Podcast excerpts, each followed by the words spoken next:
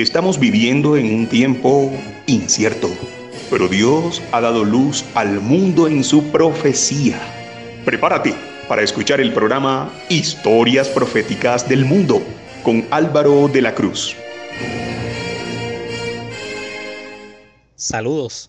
A todo el que nos escuche y quiera ponerse en contacto con este programa, bien pueda compartirnos su opinión, manifestarnos alguna inquietud, dejarnos cualquier comentario, reportarnos su sintonía, mandarnos una crítica o simplemente dejarnos su amable saludo, tenga la gentileza de dirigirse al WhatsApp más 57 321 296 59 56.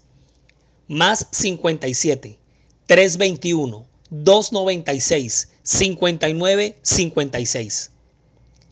En esta ocasión vamos a ver el milenio y la desolación de la tierra. Este es el episodio 6.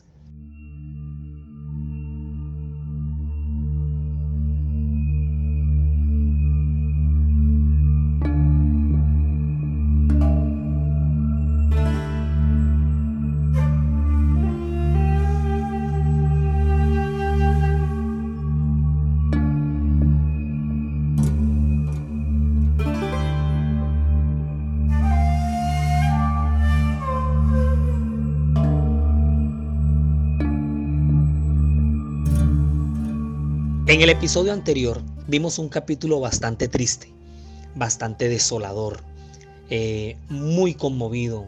Se, se le electrizan, se electrocutan a uno las fibras cuando tiene que hablar de la muerte del impío, del desenlace de los impíos, que fue lo que vimos anteriormente en el episodio 5. El triste final de todos los que decidieron otro camino, el camino de la muerte.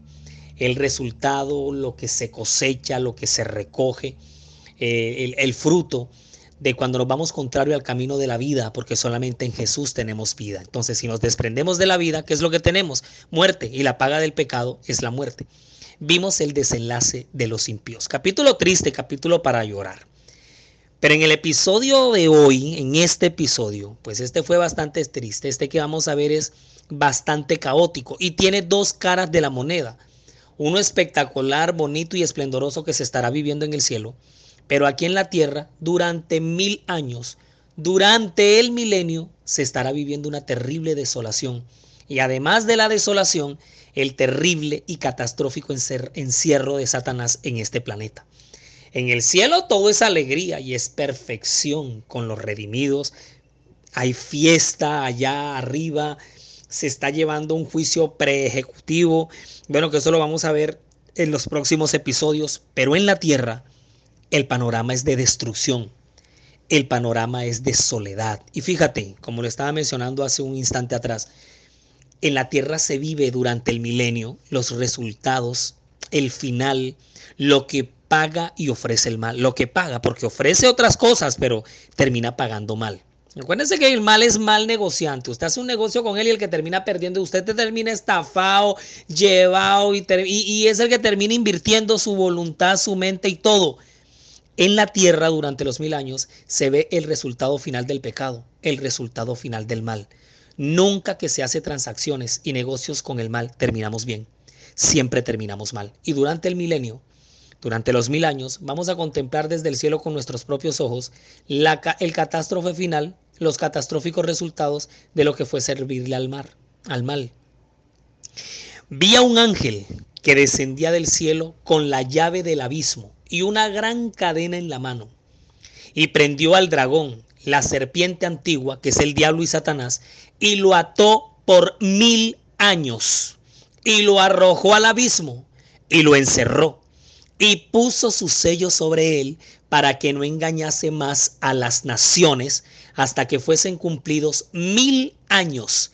Y después de esto debe ser desatado por un poco de tiempo. Eso lo estoy leyendo de Apocalipsis 20, versículos 1 al 3. Vaya su Biblia en estos momentos. Apocalipsis capítulo 20, versículos 1, 2 y 13. ¿no? Y, y, y la visión, la escena es de película, pero es real. Vi a un ángel, dice Juan, que descendía del cielo con la llave del abismo. Y una gran, dice, y una gran cadena en la mano. Todo esto es simbología, porque acuérdate que es simbología apocalíptica. No te lo puedes imaginar literal que va a ser que con una cadena van a amarrar al diablo. No.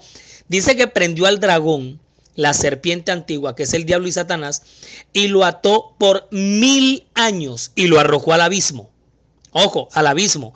Y lo encerró, mira, un encierro, y puso su sello sobre él para que no engañase más a las naciones hasta que fuesen cumplidos mil años y después de esos mil años debe ser desatado por un poco de tiempo. ¿Dónde está eso? En Apocalipsis capítulo 20 versículos 1 al 3. Ahora, el hecho de que este ángel tenga en su mano una llave es una prueba de que el ciclo que viene a continuación dirige completamente los acontecimientos. Fíjate tú cómo funciona la simbología. Al dragón le es, imposible evitar que lo arrojen a la vida. O sea, para allá va, sí o sí. Así se lo buscó. Y mira que es encerrado porque el pecado encierra. El mal encierra. Así termina todo el que le sirve al mal, encerrado en los resultados del mal. Ahora, mira un poquito esto, la palabra abismo que aparece aquí en estos versículos viene de la palabra griega que es abuso, que es la que, eh, la que, se, la que se escribió en el original. Abuso. Esta visión es simbólica. El abismo no es una caverna subterránea allá del inframundo o un precipicio en algún lugar del universo. Juan describe el panorama profético que se despliega ante sus ojos maravillados, porque es que él como profeta y está viendo todo esto, él, también está asombrado. En visión vio un abismo literal, pero el encierro del dragón en el abismo fue un medio simbólico para demostrar que las actividades de Satanás serían controladas. O sea, es un castigo, es un encierro. Usted se queda aquí y no sale. Esto se ve claramente por la afirmación de que el propósito de su encierro era para que no engañase más a las naciones. Entonces, fíjate, mira la cosa, el ángel baja, ¿cierto? Con una gran cadena pone su sello sobre él, lo encierra por mil años y encerrado aquí por mil años con todos sus ángeles, no puede salir a engañar más a las naciones. Pero ¿cómo así? Las naciones que se mencionan aquí son los otros mundos que Dios creó y en los cuales nunca entró al pecado. Eso desde el principio. Eso desde el principio. Cuando dice aquí que no engañase más a las naciones, mira, ¿cuáles naciones? No se puede estar refiriendo a los impíos o a las naciones paganas porque en ese momento de, esa gente está espulverizada. ¿No es que durante el milenio Satanás va a estar pisando, eh, va a estar pisando piedra y polvo? Tierra pulverizada, o sea, o sea, escombros. Tampoco pueden ser eh, los redimidos, porque, porque, a ver, los redimidos estamos en el cielo durante los mil años y por toda la eternidad. Las naciones son los otros planetas, los otros mundos, y si no lo sabías, sépalo y entérese. Desde el principio Dios creó otros mundos junto con este planeta que tentados por él no se dieron al pecado porque el pecado entró aquí cuando nuestros primeros padres Adán y Eva tuvieron la genial idea de dejarlo entrar. Pero aquí, bueno, que eso no fue una idea porque ellos eso no se lo idearon, se dejaron tentar y el pecado entró encerrado aquí en este planeta, desolado por mil años, va a quedar Satanás desempleado, sin trabajo, sin hacer todo lo que le ha gustado hacer durante todos estos milenios de conflicto. Esos otros mundos que Dios creó, el pecado nunca entró ahí. Ahora, como ellos no tienen pecado allá y ellos no están celebrando la redención ni la restauración porque ellos no necesitaron eso, pues él bien podría irse para allá y volver como al principio, porque aquí ya no tiene a quien tentar. Si se iría a otros mundos, los podría hacer caer a esos habitantes, los podría hacer pecar, cosa que no logró desde el principio, desde el comienzo. Pero durante el milenio, encerrado aquí, le es imposible. ¿No ve que está encerrado? Ahora, Juan, que es el autor del Apocalipsis, predice no solamente el destierro de Satanás, porque va a quedar encerrado aquí en este mismo planeta con todos sus ángeles. No solamente se predice el destierro en esto que acabamos de leer en Apocalipsis 20, sino que también Juan profetiza el estado caótico y de desolación al que será reducido esta tierra en la que usted y yo en este momento tenemos los pies. Y además Apocalipsis 20 declara que este, este estado de cosas subsistirá por mil años, mil años de desolación, mil años de destrucción, un milenio catastrófico. Aquí es, en este planeta semidestruido por mil años, es donde Satanás, junto con sus ángeles malos, hará su morada durante el milenio. Imagínense, unas vacaciones de mil años, pero en semejante casa, en la tierra destruido, estará limitado a la tierra estará limitado y encerrado en el planeta. No podrá ir a los otros mundos para tentar e incomodar a los que nunca cayeron. Miren, este asunto de los otros mundos es un tema fascinante y en algún episodio lo vamos a tocar de tema de, manera central y directa. Eh, eh, la Biblia no es que proporcione muchos versículos, la Biblia no habla directamente de que hay otros, otros mundos, simplemente los introduce en algunos tres, cuatro o cinco o seis versículos que en toda la escritura bíblica, pueden ser más, pero unos contundentes donde, donde se nos lleva a inferir que sí hay otros mundos. Este es uno de esos textos, pocos, que nos lleva a inferir que definitivamente hay otros mundos, o sea, para no ir a las otras naciones a engañar. ¿Pero a dónde podría ir Satanás a engañar? ¿A cuáles naciones no se les permite ir? La Biblia no habla mucho de los otros mundos porque es que la Biblia es la historia, es el libro que nos habla de la historia de la salvación de este planeta, no de otro mundo, no de otro planeta. Él nos habla de lo que pasó aquí. Los otros planetas no necesitaron salvación, no necesitaron redentor porque ellos siempre estuvieron bajo la perfección de la santidad. Ellos no cayeron nunca jamás cayeron. Durante todo este tiempo a Satanás le es imposible totalmente salir a engañar. En este sentido es como está atado. No queda nadie en quien, en quien puede ejercer su poder. Le es del todo imposible seguir en la obra de engaño y ruina que por tantos siglos fue su único deleite. Oiga, no se deleitó en otra cosa. Hasta los malos se encontrarán fuera del poder de Satanás durante el milenio. No es que está muerto en ese momento y queda solo con sus perversos ángeles para darse cuenta de los efectos de la maldición originada por el pecado. Durante mil años Satanás andará errante de un lado para otro en esta tierra desolada, considerando los resultados de su rebelión contra la ley de Dios.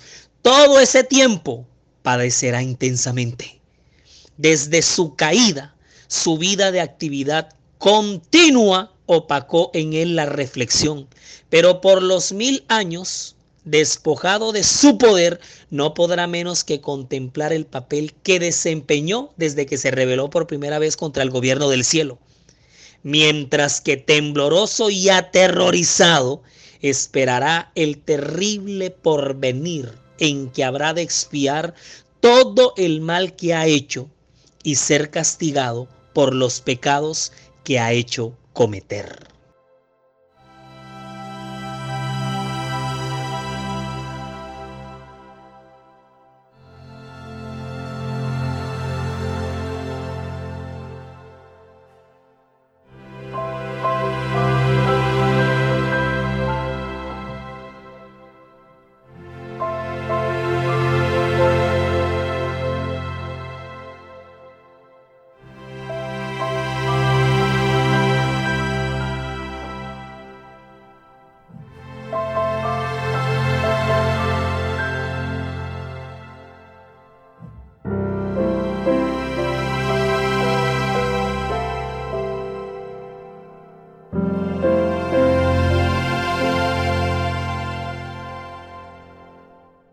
Todos los podcasts están disponibles para escuchar y descargar en anchor.fm. Búsquenos como la historia profética del mundo y con el mismo nombre nos encuentra en Spotify. La historia profética del mundo también está en YouTube. Siga nuestra cuenta, dele me gusta a los videos y active la campanita de notificaciones para que le llegue de inmediato cualquier contenido que se vaya compartiendo. Estamos en Facebook y también estamos en Instagram con el mismo nombre. Y nuestra página web en la red es www.lahistoriaprofeticadelmundo.com www.lahistoriaprofeticadelmundo.com A todas las personas que continuamente nos escriben al WhatsApp, solicítenos agregarlos en el grupo de difusión que tenemos para que todos estos contenidos, las imágenes, los, eh, los TBTs, los podcasts, los enlaces, todo le vaya llegando directamente en los grupos de difusión que tenemos en WhatsApp. El estado de desolación de la Tierra prácticamente será el mismo en el que se encontraba el planeta a inicio de Génesis 1. ¿Está escuchando bien? Ese estado de desolación en el que quedará la Tierra durante el milenio prácticamente va a ser el mismo en el que tú encuentras, en el que se hallaba, en el que se encontraba este mismo planeta al comienzo, al inicio, en el Bereshit, En el principio creó Dios los cielos y la tierra. Esa palabrita en el principio es Bereshit, que es en la cabeza del principio, en algún momento en el que Dios empezó a, crear, en el que Dios creó este mundo y creó el cosmos. En Génesis 1 se nos relata una reorganización, es decir, antes de que Dios empezara a reorganizar, a organizar todo este caos, la tierra estaba desolada y vacía. Mire, mire bien, vamos a Jeremías y, vamos a comprender muy bien este dilema, esta situación. En Jeremías capítulo 4, versículos 23, 24, 25, 26 y 27 se nos narra en visión profética el estado de desolación, el que el profeta lo ve y en el que va a quedar la tierra. Jeremías 4, 23 al 27. Dice, miré a la tierra y he aquí que estaba asolada y vacía. Estoy leyendo Jeremías 4, versículos 23 en adelante hasta el 27. Miré a la tierra y he aquí que estaba asolada y vacía. Miré a los cielos, dice Jeremías, y no había en ellos luz Vete acordando de Génesis 1 y cómo se nos describía allá y cómo va a quedar al final en el milenio. Miré a los montes y he aquí que temblaban y todos los collados fueron destruidos. Miré y no había hombre y todas las aves del cielo se habían ido. Miré y he aquí el campo fértil era un desierto y todas sus ciudades eran asoladas delante de Jehová, delante del ardor de su ira, porque así dijo Jehová, y subrayen con Arial 14 con negrilla, mejor dicho, la siguiente expresión. Toda la tierra será asolada. Así termina el 27, porque así dijo Jehová. Toda la tierra será asolada, pero no la destruiré del todo. Esto que acabamos de leer está en Jeremías 4, 23 al 27. Ahora, nosotros bien podríamos hacer una sinopsis, que es un cuadro comparativo entre lo que nos está diciendo Jeremías 4 y lo que nos relata Génesis 1 al principio en la creación. Cuando Jeremías dice, miré a la tierra y he aquí que estaba asolada y vacía, ¿a qué te recuerda eso? ¿A qué te recuerda? En Génesis 1 la escritura afirma, en el principio creó Dios los cielos y la tierra, en el Bereshit, en el principio, en la cabeza del principio.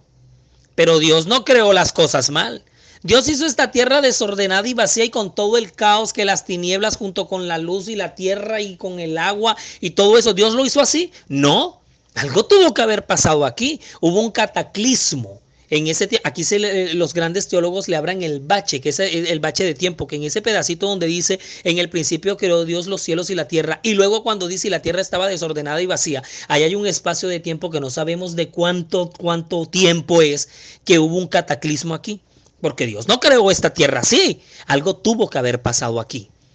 Y la tierra estaba desordenada y vacía, y las tinieblas estaban sobre la faz de qué? Del abismo. ¿Y cómo queda la tierra en el milenio según lo narra Jeremías 4? La tierra estaba asolada y vacía. Y mira que habla de abismo también. Mira que Jeremías dice, no había en ellos luz. ¿Cómo estaba esta tierra en el caos de Génesis 1 cuando lo narra? El Señor dijo, sea la luz. Y fue la luz. O sea que no había luz. Y vio Dios que la luz era buena. Ahora te recuerdo que esta luz no es la de las estelas de las potencias celestiales, las potencias del cielo, el sol, la luna y las estrellas, porque Dios lo crea después. Y dijo Dios, sea la luz, y fue la luz, y vio Dios que la luz era buena, y separó Dios la luz de las tinieblas. Y mira que durante el milenio también dice que no había en ellos luz. Ahora, si la tierra estaba sol, estará solada y vacía en el milenio y no va a haber en ellos luz, ¿cómo la va a pasar Satanás y sus ángeles aquí con todo esto? Miré y no había hombre y todas las aves del cielo se habían ido. Esto nos lo dice Jeremías 4, pero en Génesis 1 se nos narra que al principio no había ni especie humana ni mundo animal. ¿Te das cuenta que vamos a quedar, va a quedar la tierra en el mismo, en el mismo estado? He aquí, dice Jeremías 4, el campo fértil era un desierto. El campo fértil ahora en el milenio es un desierto. Y en Génesis 1 se dice, relata que Dios dijo, produzca la tierra hierba verde, hierba que dé semilla, árbol que dé fruto según su género, que su semilla esté en él sobre la tierra. Y fue así, produjo pues la tierra hierba verde, hierba que da semilla según su naturaleza, y árbol que da fruto, cuya semilla está en él según su género. Es decir, Dios convirtió este campo de caos en, en un campo fértil. Y en el milenio afirma Jeremías que el campo fértil será un desierto. El profeta Isaías, mirando hacia el futuro, ve el tiempo en que Satanás será derrocado y exclama, ¿Cómo caíste de los cielos, oh lucero, hijo de la mañana? Has sido derribado en tierra. Tú que abatiste a las naciones, ¿te das cuenta que al principio tentó a esos mundos? Tú eres aquel que dijiste en tu corazón, al cielo subiré, sobre las estrellas de Dios ensalzaré mi trono.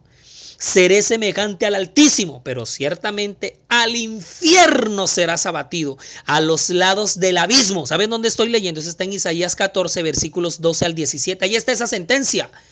Los que te vieren clavarán en ti la vista y de ti se cerciorarán diciendo, es este el varón que hizo temblar la tierra, que sacudió los reinos, que convirtió el mundo en un desierto y destruyó sus ciudades y a sus prisioneros. Nunca los soltaba para que volviesen a casa. Mira lo que está prediciendo eh, eh, Isaías en el capítulo 14, versículos 12 al 17. El don profético también nos quiere hablar a través de su mensajera. En primeros escritos se nos relata una visión, una cosa impresionante sobre el estado de caos durante el milenio y la desolación de la tierra. Nuevamente mi atención, dice la sierva de Dios, fue dirigida hacia la tierra. Los impíos habían sido destruidos y sus cadáveres yacían por el suelo. La tierra se asemejaba a un desolado desierto. Las ciudades y las aldeas, sacudidas por el terremoto, yacían en ruinas. Las montañas descuajadas de sus asientos habían dejado grandes cavernas. Sobre toda la superficie de la tierra estaban esparcidos los desmochados peñascos que había lanzado el mar o se habían desprendido de la misma tierra. Corpulentos árboles desarraigados estaban tendidos por el suelo. La desolada tierra iba a ser la habitación de Satanás y sus malignos ángeles durante mil años.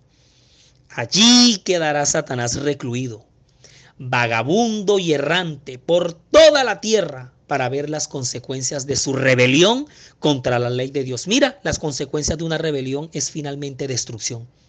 Durante mil años, durante mil años, iba a poder gozar del fruto de la maldición que había causado.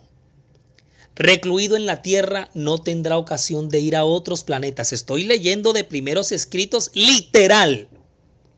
Recluido en la tierra, recluso preso, no tendrá ocasión de ir a otros planetas para atentar y molestar a quienes no han caído. Durante todo ese tiempo, Satanás sufrirá muchísimo. Ahora, ese es el panorama aquí en esta tierra caída.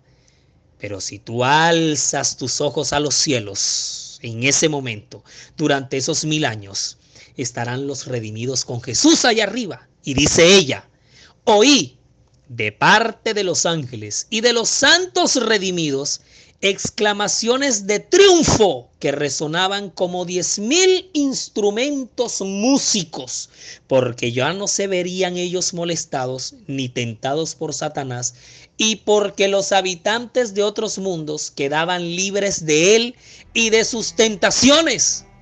Entonces, mi apreciada audiencia, a celebrar se dijo.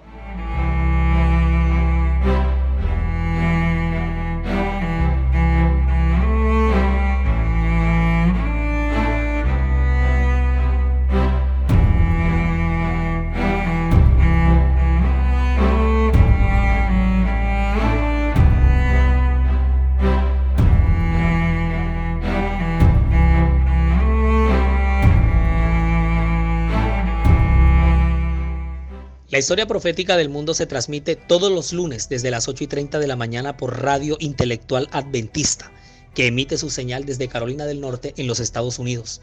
Radio Intelectual Adventista te hace diferente. Nos transmite también Silo Radio desde Bogotá, Colombia, los domingos a las 8 y 30 de la mañana con episodio de repetición los miércoles a las 8 y 30 de la noche. Estamos viendo hoy en este episodio el resultado de escoger el camino del mal.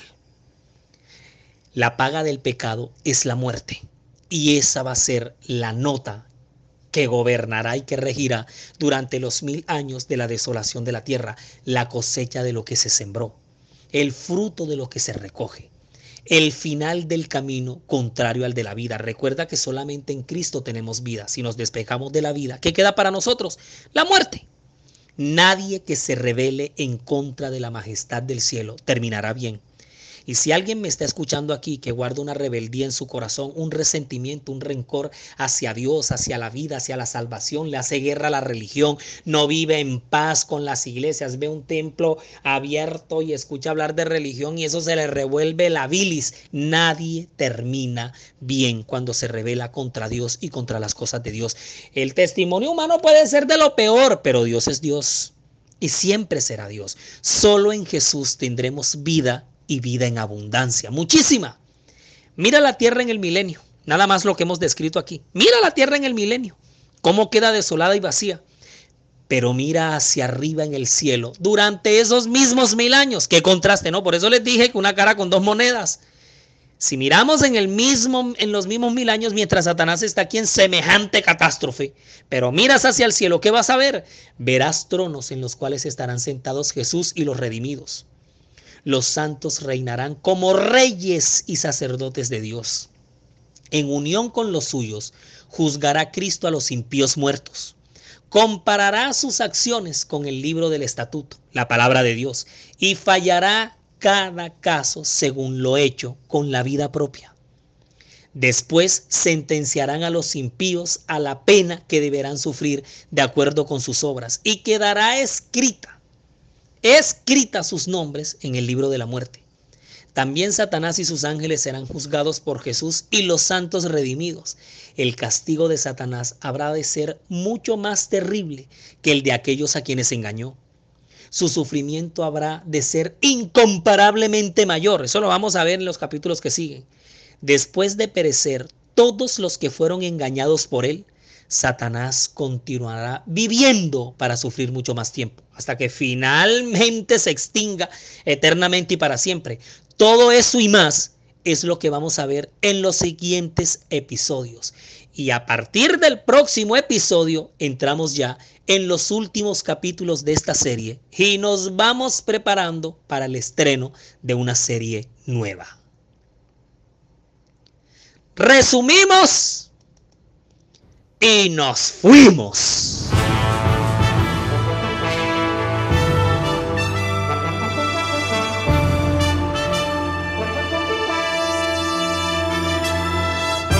Uno, esta tierra quedará asolada y vacía durante mil años, mientras los redimidos estaremos con Jesús en el cielo, preparando y reivindicando lo que será el juicio final.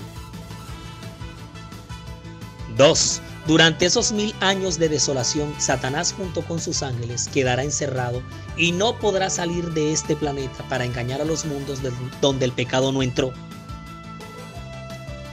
3. El estado de desolación y vacío es prácticamente el mismo estado en el que se encontraba este planeta antes de que el mismo Dios lo empezara a regenerar en Génesis 1. 4. A pesar de que esta tierra quedará asolada y vacía, Dios no la va a destruir del todo, porque finalmente este planeta será renovado y será el mundo destinado y recreado para los redimidos de este conflicto. 5. Entendiendo claramente que Dios no se complace en destruir, sino en restaurar, como de manera clara sucederá con este planeta, tal cual lo quiere hacer Dios con cada uno de nosotros. Produce para ustedes Daniela Ponte, diseña y grafica May Vanegas, relata Álvaro de la Cruz y para todos ustedes un feliz día.